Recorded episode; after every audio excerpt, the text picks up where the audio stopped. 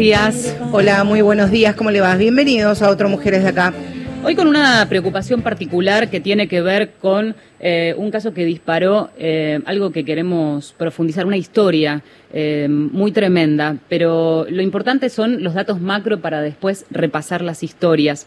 Entre enero y octubre se registraron, según el Observatorio de Femicidios de Mumalá, 227 asesinatos de mujeres en la Argentina. Dos de cada diez mujeres habían denunciado violencia. El 80% de estos crímenes habían ocurrido, ocurrieron en la casa de la víctima o en el domicilio que compartían con sus agresores. Hoy nos preguntamos qué pasa cuando incitamos a las mujeres a denunciar, a animarse a romper con el círculo de la violencia, a llamar al 144, a pedir medidas de protección. ¿El Estado protege o son medidas de desprotección? Atención con estos testimonios. No la dejaba tener teléfono, no la dejaba salir, no le dejaba hacer nada. Y nada, acá estamos. Una manipulación sobre Florencia. Muy grande. Física, psíquica, sexual, de todo. Él comenzó a molestarla con mensajes amenazantes. Ella tuvo que cerrar sus redes sociales. Ella llamó a la policía, vinieron eh, mientras este hombre estaba que le pateaba la puerta y la insultaba. En ese caso, el juzgado de paz, no, no, sabemos por qué, no inició las denuncias penales correspondientes, sino que le aplicó una sanción por ruidos molestos. Jessica tenía tres denuncias hechas, tres, y las tres con exclusión del hogar, y no, no la escucharon. Nos consta ahora que fueron 13 las denuncias que, que se hizo. Ella tenía toda una carpeta donde tenía todas las veces que había hecho denuncias por violencia de género pero es tan psicópata él que de cualquier manera se acercaba. Ella tuvo una perimetral, o varias, mejor dicho, varias perimetrales. La justicia, ni su familia, ni nadie hizo que él cumpla esa perimetral, él las violaba porque la perseguía. Nunca tuvo un botón antipánico, nunca hubo una tobillera electrónica. Su agresor disparó seis disparos, cinco impactaron en el cuerpo de Jessica y uno que casi le rozó su cabeza. ¡Se cansó de mandarme audio y decirme que usted, hijo de puta, quiero nada! ¡Ahora me Ayer nos entregaron la uva de mi prima, así que no, no sé decirte cómo vamos a seguir, pero seguramente lo vamos a seguir porque acá hay dos culpables. Uno fue el que se mató, que ya no hay nada que hacer. El otro es el Estado. Claramente hubo fallas. Los que fallaron en este caso son funcionarios que no actuaron conforme lo que tenían que hacer. Quizás otro tipo de actuación hubiera llevado a prevenir esto. Abajo de cada publicación, de cada vez que aparecíamos en el noticiero, te aparece la línea 144 o un número donde tenés que llamar y denunciar y la verdad es que no sé si sirve tanto. Tiene que existir una, una protección a la víctima en el minuto cero, porque si tanto te dicen que te animes a denunciar, ¿qué nos animamos? ¿Para qué? ¿Para que nos digan que hay que seguir esperando? ¿Esperar qué? ¿La muerte? No, no dejen de escucharnos. Y decíamos que nos conmocionamos y lo habrán visto en redes, lo habrán escuchado en los noticieros. Em, lo que pasó con Paola Tacacho, tenía 32 años, ocurrió en Tucumán. Fue asesinada a puñaladas por Mauricio Parada Parejas. Ella, profesora de inglés, lo había conocido como un alumno durante muy poquito tiempo y luego no volvió a verlo, pero enseguida él reapareció y reapareció de la peor manera, con un acoso sistemático, permanente, a lo largo de varios años. Fueron cinco años de calvario, de miedo, y en un momento Paola se animó a denunciar. Fueron 13 las denuncias. Em, logró algunas medidas de, comillas, protección. Logró una perimetral eh, que el agresor violaba sistemáticamente. En 2017 el fiscal pidió que parejas vaya a juicio, pero sin embargo un juez desestimó ese pedido y lo sobreselló. Algunas cuestiones que aparecen en la causa es que Paola eh, había pedido estas medidas, finalmente se archiva por falta de lugar en la oficina, falta de lugar en la oficina. Eh, y algunas cuestiones más que eh, desataron mucha furia porque otra vez tenemos que contar una muerta más que había pedido ayuda y el Estado desoyó cada una de esas medidas. En tres días te voy a matar y a todo lo que se me cruce, había amenazado Rolando Delgado. La destinataria de estas amenazas de muerte era Joana Alarcón, que había denunciado a quien era su pareja. Estas amenazas se hicieron efectivas, se hicieron reales cuando el domingo pasado, porque ella misma ese día había ratificado y ampliado la acusación. Pero no, no la mató a Joana, pero la fue a buscar. Fue a la pensión, al hotel familiar donde Joana estaba viviendo, asesinó de un disparo al dueño de la pensión, que ya sabía que este hombre no tenía que ingresar al hotel. Luego de allí seguía buscando a Joana para cumplir con, con, la promesa de asesinarla. Fue hasta la peluquería donde Joana trabajaba, hirió de bala, pero sobrevivió una compañera de, de Joana. Luego fue un templo evangélico donde Joana solía ir y también hirió de bala a una mujer policía que está en gravísimo estado. El hombre está detenido, pero como un cuentagota día a día le iba escribiendo, en tres días te voy a matar y a todo lo que se cruce. Y se cruzó un vecino que incluso intentó defender a Joana e hirió casi de muerte a otras dos, personas. Joana está viva de milagro y lo había denunciado dos veces. Micaela Salazar, el 9 de julio, a mediados de septiembre, estaba embarazada de cuatro meses. Su novio, boxeador, la mató a golpes. Es Renzo Pancera, está detenido, pero este joven había sido ya denunciado dos veces por Micaela a lo largo de los últimos meses. Sin embargo, murió eh, a golpes por este hombre violento eh, cuyas medidas tampoco llegaron a tiempo. Del 9 de julio nos vamos a Comodoro Rivadavia, el sur de nuestro país. Yanina Montes fue asesinada a puñaladas. También había denunciado a Eduardo Gómez, su finalmente femicida. Su madre, luego de ocurrido el crimen, había relatado que una vez de una golpiza le había dejado inconsciente. Era mendocina y hacía nueve años que vivían en Comodoro Rivadavia. Ramona Benítez tenía 29 años, vivía en el Chaco. El 11 de julio de este año fue degollada por su expareja Hugo Ramón Navarro. La mató cuando ella iba a la comisaría a hacer la denuncia número 18 contra el violento. Tenía 25 años, era de Paraná y se llamaba Fátima Acevedo había denunciado en los últimos dos años y medio seis veces a Jorge Martínez. Lo había denunciado por amenaza, todo tipo de violencias sexuales, todas las que ustedes se puedan ocurrir, incluso por incumplir las restricciones perimetrales que había impuesto la justicia. El cadáver de Fátima fue encontrado en un pozo de 18 metros de, de, profundidad. La autopsia reveló que murió por estrangulamiento. La primera denuncia Fátima la había hecho fines de julio de 2017, hace, men, hace casi tres años, más de tres años. Golpes, acosos, ataques sexuales. La había amenazado incluso con arrojarle ácido muriático, muriático en la cara.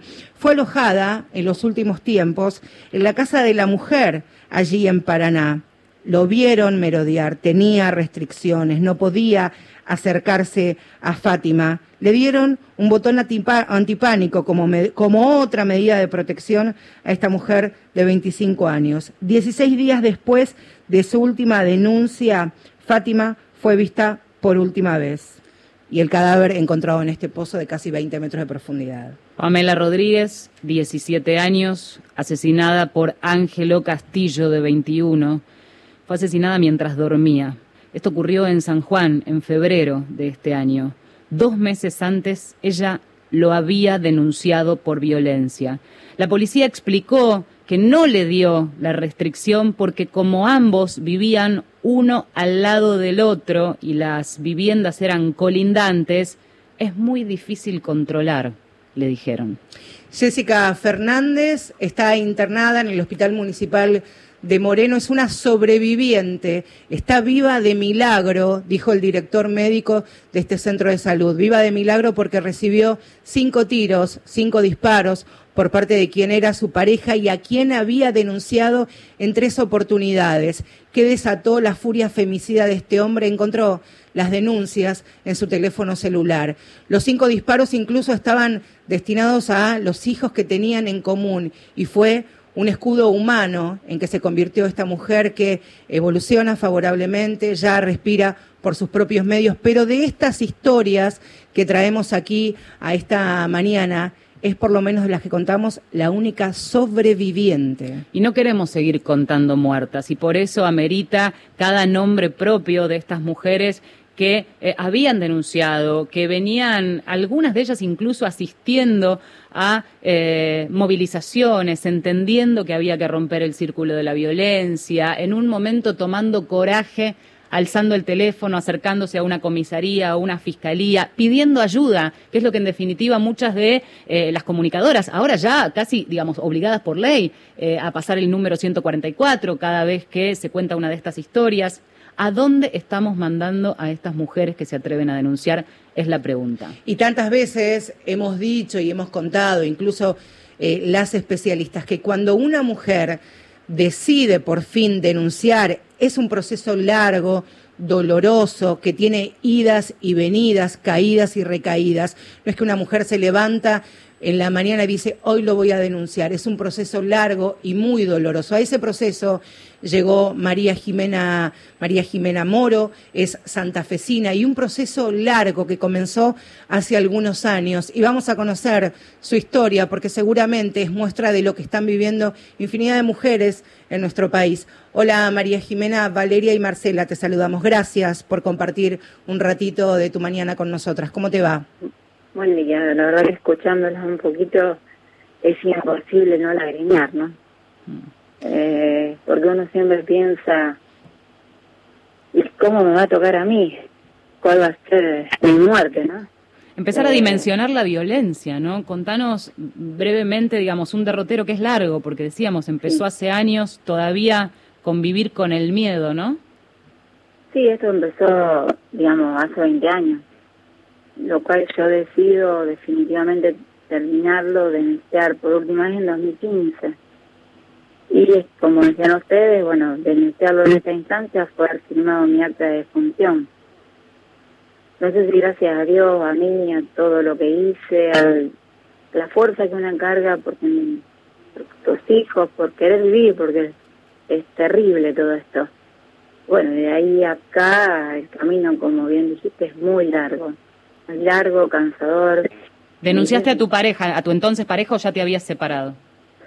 Eh, no, yo ya lo había denunciado cuatro veces antes, en esos 15 años, pero siempre era reincidente, volvía. Yo no vivo, o sea, a mí por seguridad propia me mandan a mi pueblo. Está en Santa Fe, en, pero es un pueblo pequeño donde vive mi familia me sacaron, digamos, me sacaron de mi lugar y me trajeron al pueblo, porque ya no había forma de controlarlo. Mm. Eh, no obstante, tampoco se lo pudo controlar. Y bueno, acá recibí siete golpes Eh, hasta que bueno, sí. Jimena, para, para poder darle mm, un relato cronológico a lo que estás contando y que por supuesto con, con mucho dolor e imaginamos que, que, que removerlo también, también lo es. Eh, muchísimos años de, golpes, de hostigamiento, de, sufrimiento, imagino de todas las violencias que uno puede imaginar. En el 2015 comienza formalmente tu camino para enfrentarte a él a través de todas las medidas que podías tener a, disposición. ¿Cómo fueron esos primeros pasos y qué es todo lo que, lo que has tenido que sortear hasta llegar hoy día prácticamente a estar viviendo vos fuera de, tu lugar, aunque en el pueblo de tu familia?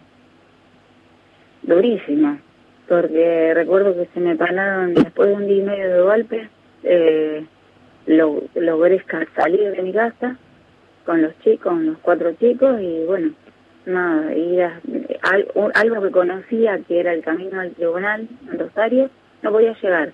Paré un móvil y le dije, por favor, si me acompañaban. Quedé acompañada con un móvil de escalera destruida, y ahí quedamos eh, todo el día, obviamente, todo es un camino durísimo, muy duro. Y sí, en, ese instante decidí que ya no más, ya no más golpes a mí, ya no más golpes a los chicos. Eh, bueno, el tema mío es bastante complicado porque están involucradas las criaturas. Eh, nosotros tenemos cinco hijos. Eh, de los cuales todos fallecieron, así que bueno, de, de él tengo tres. Y bueno, es como decir, ¿cuándo va a terminar esto? Porque denuncias, yo escuchaba, no, la verdad que no tengo un número de denuncias que me puedan decir cuántas hice, porque al día de hoy sigo denunciando. Denuncio, denuncio, denuncio, sigo todos los pasos que hay que seguir. Eh, ¿Vos decís que perdiste la cuenta de cuántas denuncias hiciste? Sí, de- para algo que pare- parece tonto, limpié un freezer y lo llené de, pa- de papeles, porque no me entra nada en la casa. Si hoy me piden una denuncia, creo que no tengo, tengo la, la porque ellos te dan una perimetral. Vos salís de ahí con una perimetral como si eso te fuera a salvar la vida, lo cual ellos, esa perimetral, es como si lo estuviera diciendo, eh, que a- digamos, como si vos le estuvieras diciendo, ahora hace, te lo hacen peor todavía. Cierran las perimetrales, como que se enfurecen, por lo menos en mi caso, en- yo creo que todos así, por lo que escucho de, tantas de tantos casos, ¿no? Jimena, eso, cuando eh, en ese 2015 saliste de, de tu casa y ya conocías el camino al tribunal y te cruzaste con, con un patrullero y estabas con los chicos y te subieron al móvil policial y te llevaron. Ahí en los tribunales estuviste con los chicos y qué fue, si es que recordás, lo primero que te recomendaron, que te sugirieron como medida de protección o qué es lo que tenías que hacer hace cinco años atrás. Eh, hace cinco años atrás, bueno, en realidad, nada, me dieron una perimetral eh, y ya.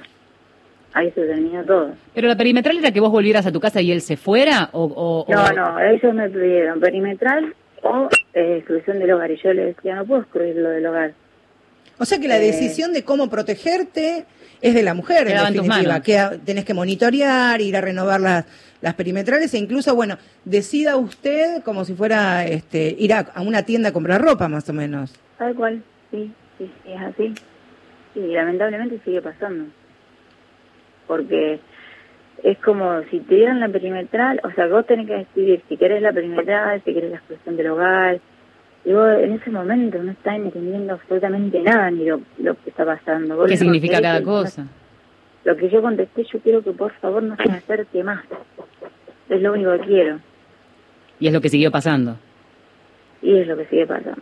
En realidad fue peor todavía, fue incitarlo a que la rompa una y otra vez, una y otra vez, que siga mandándome a golpear y bueno. Vos te, te muda, en, en ese momento te mudaste de, de lugar, no volviste a tu casa ya. No, no, en realidad me dieron una perimetral donde decía que él tenía que ser notificado y que eh, eh, le daban poder a la policía de ir a mi domicilio para retirar solamente las cosas personales, o sea, lo que era de mí, historias clínicas de los chicos y demás. Cuando me presento en el lugar, él estaba, nosotros teníamos distribución de bebidas, me, directamente me quiso sacar dentro del patrullero. Co- Bueno, lo, lo evitaron y bueno, no, no me dejó ingresar a mi domicilio, que tristemente mi hija murió all- allí, en la puerta de mi casa.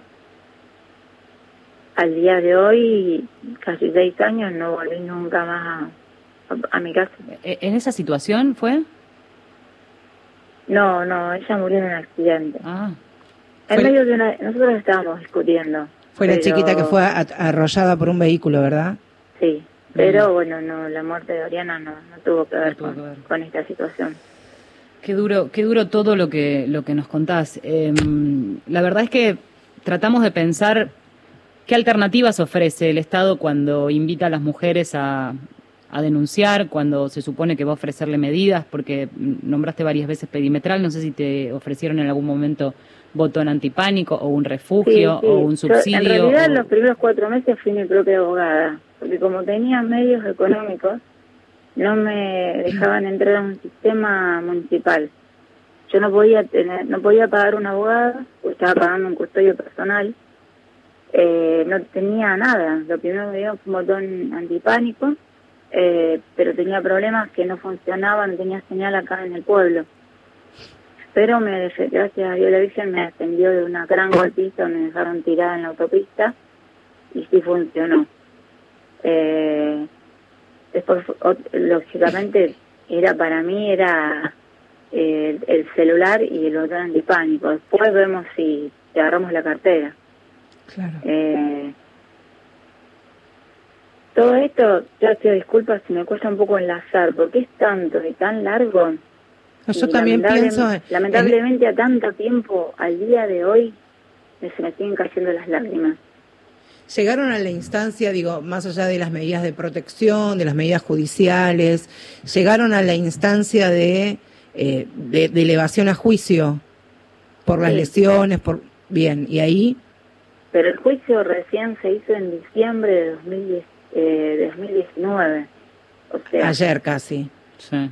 Eh, esto fue en 2015 y de 2015 a 2019 y es como que uno ya se, no sé si la palabra es se acostumbra, pero es luchar, luchar, luchar, luchar, denunciar, luchar, denunciar, eh, rejas. Casi que vivís para eso. Sí. Yo vivo, yo estaba dando una nota con ustedes, tocó la puerta de policía, no, no, no, por supuesto, no, no, no corté la comunicación, bueno, en un rato vuelven. Tengo, eh, en este momento, eh, hay una presión que es mi protección, por supuesto, yo la agradezco muchísimo, pero es no tener una vida normal, por ejemplo, levantarse antes, antes de que ellos pasen para que no se despierten los chicos y no se asusten, son llamados diarios, rondas policiales, no te encuentran en tu casa, porque saliste, no sé, un- hacer un mandado, Hoy, hoy te sentís, digamos, protegida más allá de la invasión que eso puede suponer y sabés que eso es casi una excepción. Eh, digo, A pesar de, claro, a pesar de sentirse eh, como te sentís, lógicamente, el estrés, los nervios, eh, si se me permite, es casi, conociendo las historias que seguro incluso acabas de escuchar, que la policía esté pendiente. Eh, en- Entiendo que también es un pueblo pequeño y venís batallando hace muchos años. Este iría un privilegio, que te tengan en consideración para ver si, si respondes a una llamada telefónica. pero este privilegio Sí. Que me costó muchísimo, no es algo que vos Claro, lo claro. pedís y te lo dan, no. No, este claro. privilegio fue porque an- yo en, dos- en 2019 llegué a Cámara del Crimen con Canaretti. Eh, llegué muy alto, o sea, tocando todas las puertas que pude tocar, metiendo en todos los amparos, caminando, dale, viví muchísimos meses para, para proteger a mis hijos que no los pueda sacar del país.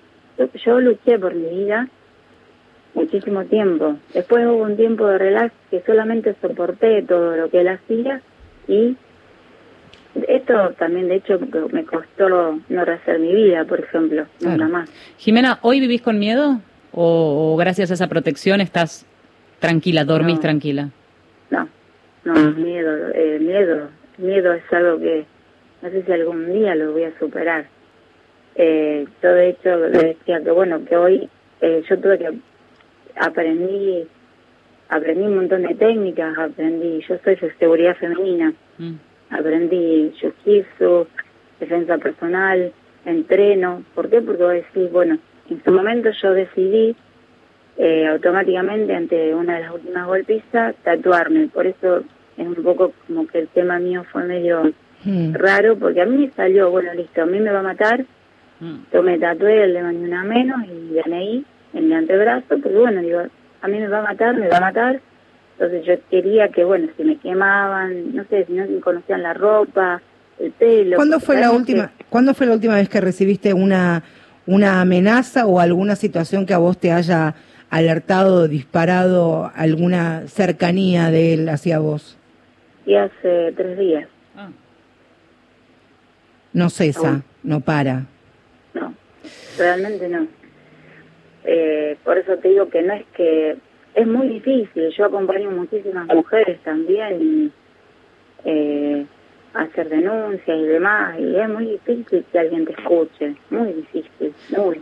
Muy. Es terrible. Yo me encontré en una nueva instancia de haber tenido que que, que salir por por la tele, que no es algo que me guste porque mis hijos sufren muchísimo y la policía está al pendiente, ¿por qué? Porque yo salí en televisión, entonces se activó el mecanismo porque a nadie le gusta que una abra la boquita, porque es así. Pero Y tantas historias que también quedan, quedan silenciadas. Estás pidiendo, están pidiendo, exacto. Yo siempre digo, en mis redes sociales, son- siempre digo, yo soy Jimena, nunca me olviden. Porque lamentablemente, yo sé que voy a morir, solamente pido tiempo. Por favor. Yo, a- yo a la cámara le pedí tiempo. Jimena, Y ellos, sí. te agradecemos un montón por, por eh, esta comunicación, por porque nos cuentes tu historia. Me imagino el momento en el que tantas mujeres pueden estar escuchando ahora mismo y, mm, y pensarlo en todo caso, ver, ver, eh, seguir juntando herramientas y recursos para, para poder este, tener fuerzas para pedir ayuda y saber con qué se pueden enfrentar. Te mandamos un abrazo. Un beso grande, Jimena. Y gracias. seguimos en contacto. ¿eh? Muy amable, muchas gracias a ustedes. coraza de piedra, piel de madera. La luna me lleva, la noche me espera. Cuántas cayeron en medio de la niebla, cuántas desaparecieron, a cuántas tragaron la tierra.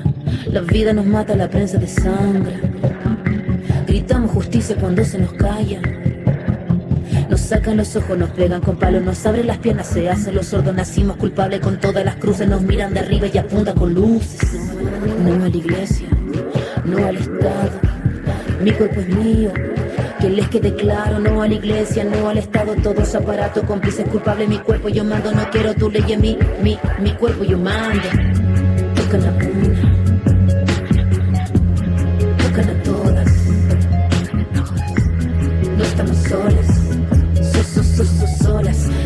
Su nombre ahora, grita su nombre ahora, tocan a una tocan a todas. No estamos solas, so, so, so, so, solas. Grita su nombre ahora, grita su nombre ahora. No quiero tu iglesia, no quiero tu estado. Mi cuerpo es mío, que les quede claro, no a la iglesia, no al Estado, todos aparatos, cómplices culpables, mi cuerpo yo mando, no quiero tu ley en mí, mi, mi cuerpo yo mando.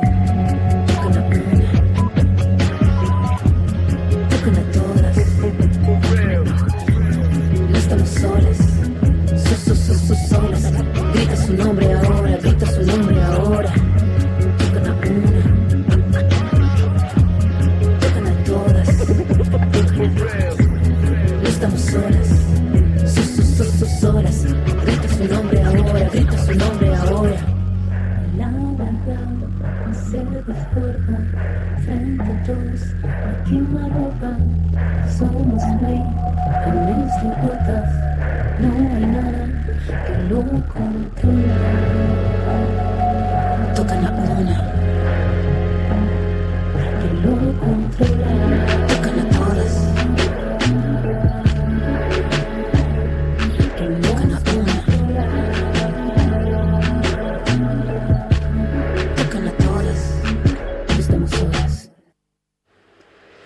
Escuchábamos a Ana Tijoux, No estamos solas. Marcela Ojeda y Valeria San Pedro son mujeres de acá. Próximo programa Mundo Disperso con Rodolfo García, Daniel Míguez y Pedro Saborido.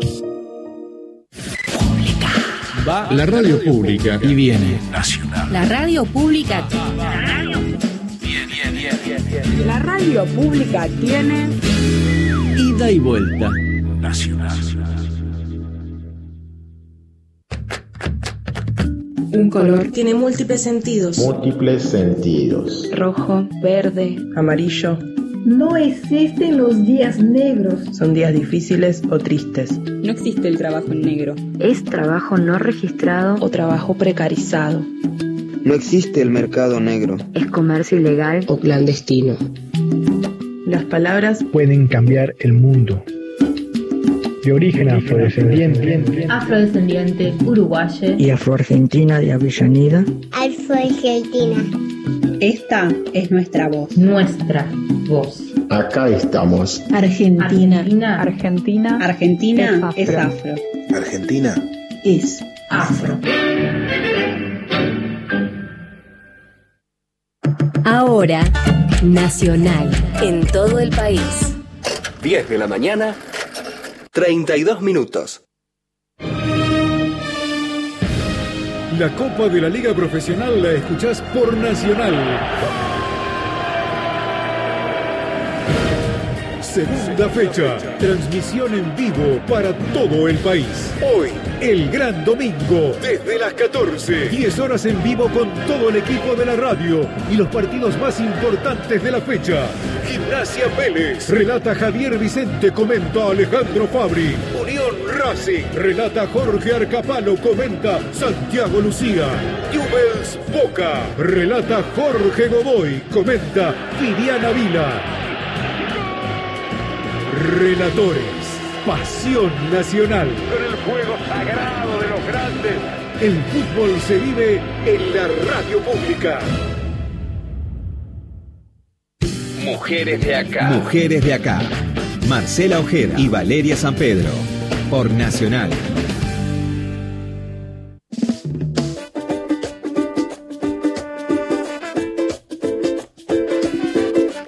Seguimos hasta las 11 en Mujeres de Acá, hoy con un programa que pone sobre la mesa más preguntas que certezas, a pesar de que desde hace años venimos, desde hace años venimos hablando del el problema de la violencia, del fenómeno de los femicidios, entendido como fenómeno porque no decrece la cifra. Arrancábamos el programa con este dato del Observatorio de Femicidios de Mumalá, 227 mujeres muertas entre el primero de enero y el 31 de octubre y cada dos días conocemos una nueva historia y muchas de esas mujeres habían pedido ayudas, ayuda. Entonces, está fallando algo y es muy serio lo que pasa. ¿Cuáles son las limitaciones que tienen las instituciones? Si es ineficacia, inoperancia, falta de interés o incluso a veces falta de recursos, si el sistema penal acompaña lo que las mujeres en este momento están necesitando, si siempre es necesaria y excluyente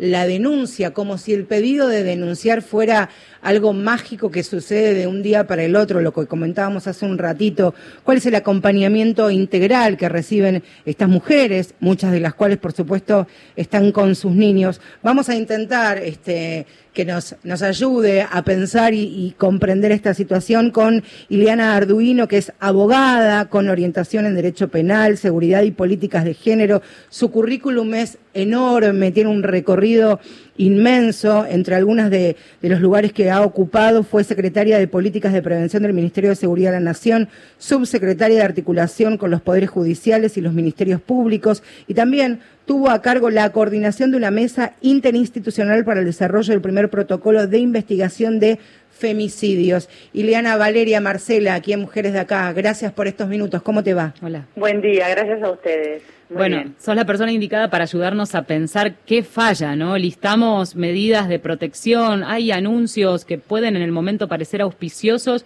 pero la cifra, la estadística, el número duro eh, sigue siendo muy alta y no pareciera que esta ayuda venga a contribuir en algo o, o se representara como una solución.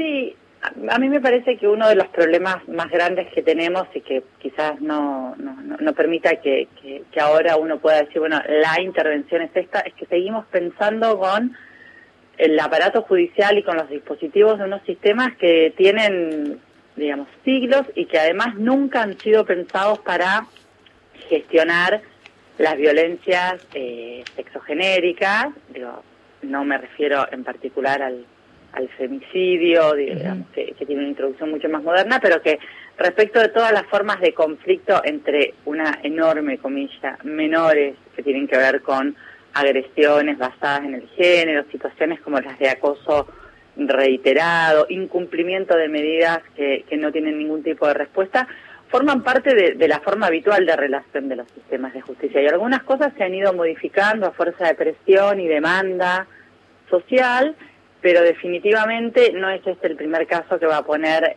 claro y sobre la mesa que la imposición, digamos, en una lógica burocrática de una medida de restricción que no se controla efectivamente, sino que depende de que efectivamente sea incumplida para ser controlada, de un abordaje que se limita a que las víctimas tengan que estar sosteniendo todo el tiempo con denuncias eh, y la imposición a lo sumo de alguna sanción a quien aparece señalado como agresor, eh, como agresor perdón, pero sin ningún tipo de, de gestión eh, más social del conflicto, ¿no? Uh -huh. Digamos, es decir, bueno, yo pensaba en relación con lo de Tucumán, más allá de, algunas particularidades que podría que circulan por ahí, no conozco todos los detalles del caso acerca de cierta posibilidad de connivencia por, por, mm. la procedencia de, él. Si nos apartamos de, del caso, en general no hay un abordaje que diga, bueno, esta persona que además está cometiendo estos hechos, quién es, cuáles son sus vínculos, cómo uno podría pensar esquemas de responsabilidad eh, más trabajados eh, socialmente, porque los hechos ocurren en, en contextos más amplios que la relación entre víctimas y víctimas. Y cuando miramos para atrás suele haber cantidad de elementos que nunca en la dinámica de un proceso judicial clásico van a ser abordados. Claro. Porque no forman parte de... Aún una buena intervención judicial en los términos clásicos podría, podría tener eh, deficiencias de este tipo porque, bueno, porque no fue una intervención pensada para, para ese tipo de conflictividad. Y tampoco me parece, Iliana, interesante, o por lo menos permitirnos no solamente y de manera exclusiva pensar en medidas judiciales como única alternativa, acompañamiento o mano tendida a las mujeres que denuncian, sino también la posibilidad de ir a lugares, dónde recurrir, dónde ir. Porque digo, a veces, eh, vos lo sabrás mucho mejor que, nosotras, por supuesto, hay un montón de trabas y circunstancias que, que cansan, que agotan, pero tampoco hay lugares o dispositivos que, parece, que parecieran no ser del todo amigables para poder acompañar a mujeres en esta situación.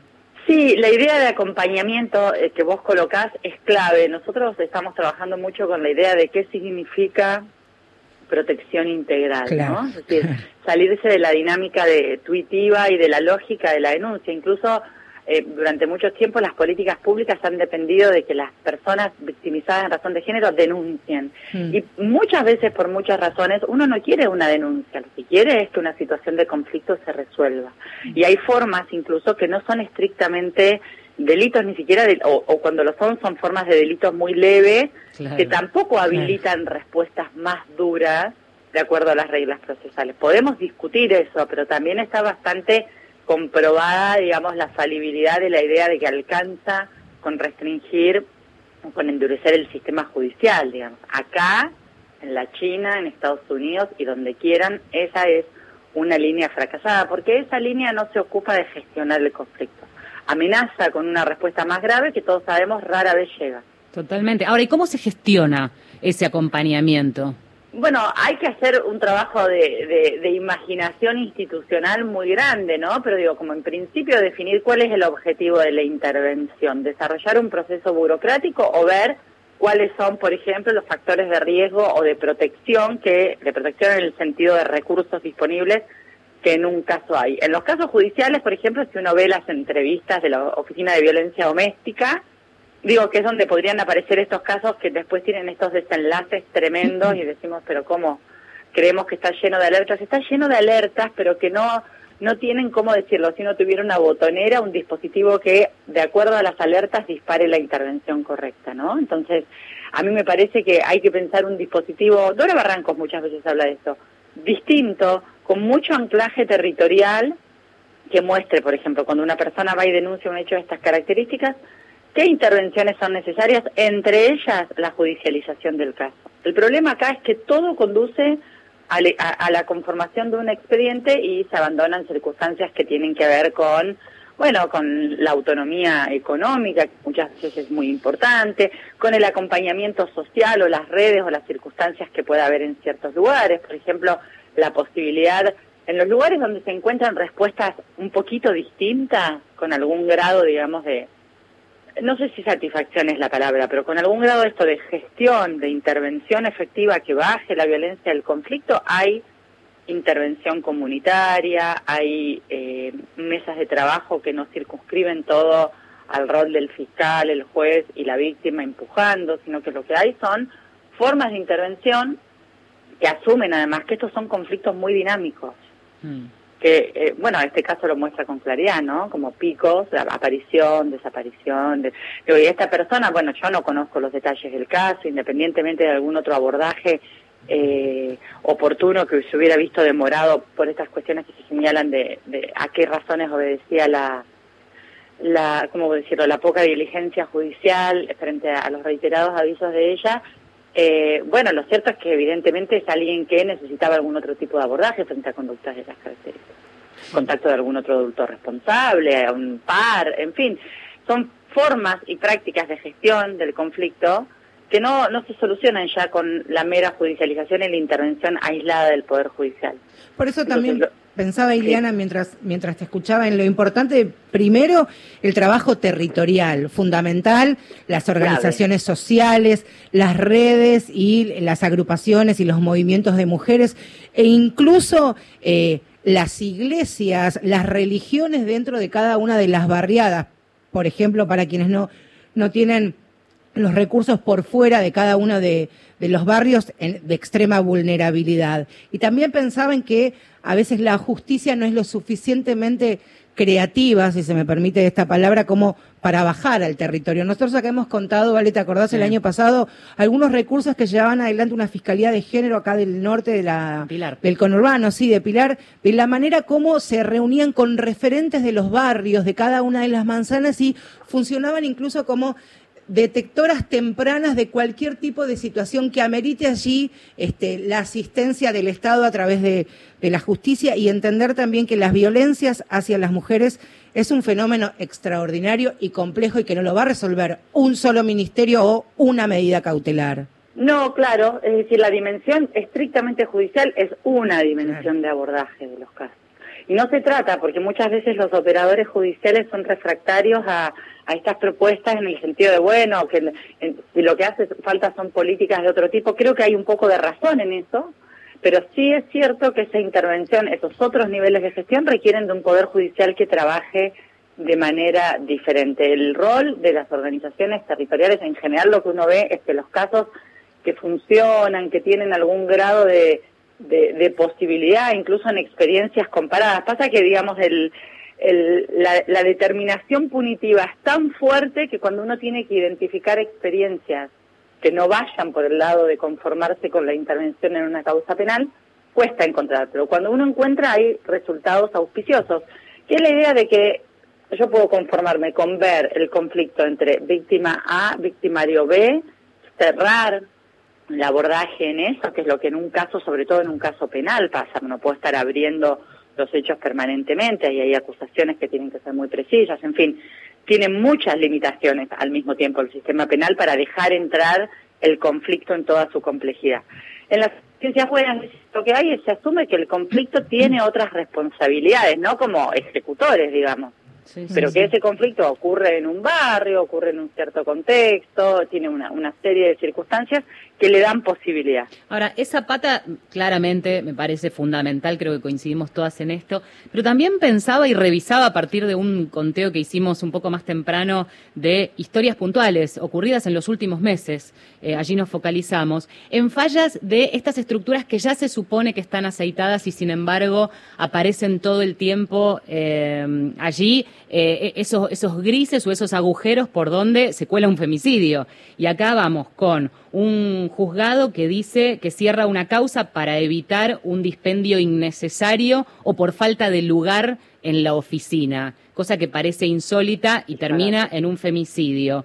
Un eh, violento que acecha en los alrededores de una casa, de un refugio, porque se les filtró el dato de, en la última denuncia, no tachar con Liquid el, nuevo número o la dirección de la persona cuando fueron a notificar al violento. Y así podemos seguir. Eh, Jessica es la chica de las historias que contamos y que cubrimos por nuestro trabajo de periodistas en la calle, que está internada en el Hospital del Moreno. Cuando fue a la comisaría le dijeron que un mensaje de, de audio por WhatsApp en tono amenazante no era prueba suficiente para erradicar una cuarta denuncia. Pues claro, a la tercera le pegó cinco disparos y está este, entre la vida y la muerte, aunque por suerte evolucionó. Claro, digo, en, lugar de sumar medidas, ¿de qué manera revisar o a quién le correspondería hacer una revisión de lo que ya está funcionando para, para sí, también hay unos problemas que va a llevar tiempo a resolver en esto no no no, no digo, tienen toda la razón. Lo que digo es hay algo del orden de la empatía y, y de lo que se considera relevante o no relevante en en las grandes burocracias, en el trabajo cotidiano, que, que, bueno, se tiene que ir modificando y que en general a nadie le cuesta ninguna responsabilidad en su cargo ni nada una falla de esas características. Mm. a quienes tenemos como otro tipo de, de intereses o ya tenemos construida una relación de relevancia con esas violencias, nos parece, por supuesto, escandaloso y gravísimo. Y hay otras personas a las que, digo, la dinámica habitual, por ejemplo, muchas veces de, eh, bueno, pero ellas no vienen a denunciar. Bueno, pues entonces hay que modificar esa relación en los casos y trabajar, y hay fiscales que lo hacen bien y que se ocupan de ver por qué esas víctimas de repente dejan de sostener el caso por el que fueron, en lugar de recostarse por quizás en su imposibilidad o en su agotamiento o en su imposibilidad material también o económica, para decir, bueno, ves, denuncian y después no vienen.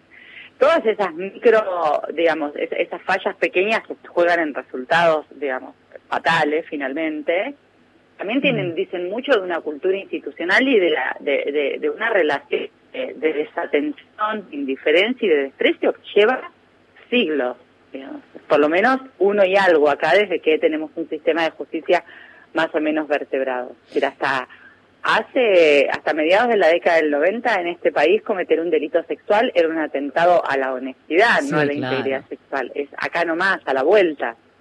Todavía cuando vemos cómo juzgan ese tipo de delitos o cómo se investiga, nos damos cuenta que en realidad las preguntas siguen siendo acerca de cuán honesta fuiste o no fuiste. Cuando te roban no te piden no te piden pruebas, un brazo a ver si te arrancaron la cartera, pero sí cuando vas a denunciar algún tipo de agresión o ataque sexual. Exactamente, y digo, esa, esas dinámicas que en, y que pasan todo el tiempo y que se ponen, digamos, se revelan como fotográficamente y con una brutalidad total cuando el resultado se produce, ¿no? Que uno dice, ¿cómo se filtró la dirección del refugio? ¿Cómo es que de repente no se te filtra nunca el nombre de un agente de inteligencia infiltrado para perseguir mujeres pobres que narcomenudean y si te filtra el número del registro, uno podría decir eso, ¿no? Es decir, en algunos casos hay mucho cuidado y en otros hay ausencia estructural de cuidado. esa es una dinámica también que hay que ir, que bueno, que hay que ir controlando. Yo no, no soy partidaria de, de la respuesta puramente, bueno, juicio político a la primera de cambio, porque también eso es desentenderse de de las circunstancias sociales y culturales en las que vivimos todos y en las que hemos venido participando todos y que estamos tratando de desmontar. Pero sí algún tipo de respuesta o intervención que permita, como en cualquier otro ámbito, también asumir del error experiencia. Sí, claro. ¿Cuál, ¿cuál de las medidas que, que están vigentes? Hacíamos recién un punteo, pero digo, para eh, pensar que se están generando eh, respuestas, eh, algunas que funcionan mejor, otras no, y desde la línea 144 que se reforzó y que es como un primer paso para aquellas que se animan, las exclusiones, bueno, es, como lo, más antiguo de todo como medida de protección, el botón, ahora estas tobilleras o pulseras de geolocalización que están de alguna manera incrementándose. Em, el refugio en su momento pareció un recurso, estuvo en el plan em, en el plan de acción nacional y luego eh, se modificó por otras políticas. ¿Cómo ves que por dónde va la estrategia hoy? Que vamos aprendiendo también un poco más cómo se. A mí me parece que, por supuesto, no hay que abandonar el campo estrictamente judicial, mejorar los dispositivos de control de medidas. Eh, creo que bueno, yo trabajo un montón en pro del uso de salidas alternativas y, no, yo hay un montón de personas, ¿no? Eh, y no de esta idea muy instalada en el feminismo de que todo debe ir a juicio ser condenado, porque cuando vemos las estadísticas, eh, hay una investigación muy buena del Ministerio Público Fiscal de la Nación que muestra para 2018 que el 70% de los casos fueron archivados o sobreseídos en tres meses, frente a un número de casos donde hubo utilización de medidas alternativas. Yo puedo optimizar las medidas de control, las restricciones, puedo aplicar tecnología. Ustedes mencionaban recién en mi currículum que yo trabajé en el Ministerio de Seguridad. La primer propuesta de compra de, ese tipo de tobilleras la hicimos nosotros en 2012. A veces los tiempos son un poco irritantes, ¿no? Eh, lo digo como parte del problema, digo, en su momento, porque, bueno, tampoco lo conseguimos en ese momento. Pero... Mm, todas esas cosas eh, requieren, por ejemplo, de dispositivos de control que no pueden recaer sobre las víctimas y sobre la alerta permanente de la víctima. En ese sentido, los dispositivos de monitoreo tienen la ventaja de que probablemente podrían ni eh, molestar a la víctima porque se permiten control sobre sobre las personas acusadas, pero tampoco son la panacea, son falibles. Digo, no se puede pensar en, en la imaginación, en la idea de, de, una idea de control absoluto, porque también tiene el límite en el tiempo. Claro. Que el delito por el que yo estoy eh, condenado o con alguna medida cautelar está tiene una X cantidad de tiempo, entonces yo puedo tener un control óptimo, pero si no gestioné ese conflicto, fundamental. Si no generé políticas para trabajar sobre lo que pasa ahí detrás, alcanza con el día siguiente. Hace poco una sale un Clarín, una nota de una señora que eh, su ex marido la había la golpeaba, había denuncias reiteradas, en la octava vez, si mal no recuerdo, la dejó ciega a golpes. Mm. Él fue condenado por tentativa de homicidio y fue condenado a adoptar un mecanismo para cambiar, disculpen la extensión, pero lo digo cortito, su disposición frente al género opuesto, así escrito en la sentencia. No hizo nada en la cárcel. Bueno, ¿quién podría pensar que una cárcel que parecen casi, digamos, eh, los lugares que son, digamos, completamente abandonados, lugares donde se violan derechos sistemáticamente, son lugares donde alguien puede hacer un curso para cambiar su disposición frente al género. Él cumplió, agotó su condena y la señora lo decía con mucha claridad en el diario, es que él no tiene que estar más tiempo preso, yo entiendo eso. Pero en estos ocho años no pasó nada, él sigue siendo, él está en la misma circunstancia, no hubo ningún tipo de intervención y esa es la dinámica que hay que, digamos, que romper frente a la fantasía del castigo. Que castigar es lo opuesto a gestionar el conflicto. No se trata de no responsabilizar, pero hay que construir una forma de responsabilizar que además mine las condiciones de posibilidad de que eso vuelva a suceder. Las formas que nosotros tenemos son a lo sumo cada tanto de contención y cuando fallan se producen estas cosas y fallan muy seguido. Iliana, la última ya nos despedimos. Em, pienso en, la enorme cantidad de mujeres que esta mañana pueden estar escuchándote y, y es que están viviendo alguna situación de, de, de violencia y están hoy dudosas de denunciar, de pedir ayuda, de incluso poder contárselo a alguien cercano y emprender allí el, el camino de, la búsqueda de, auxilio.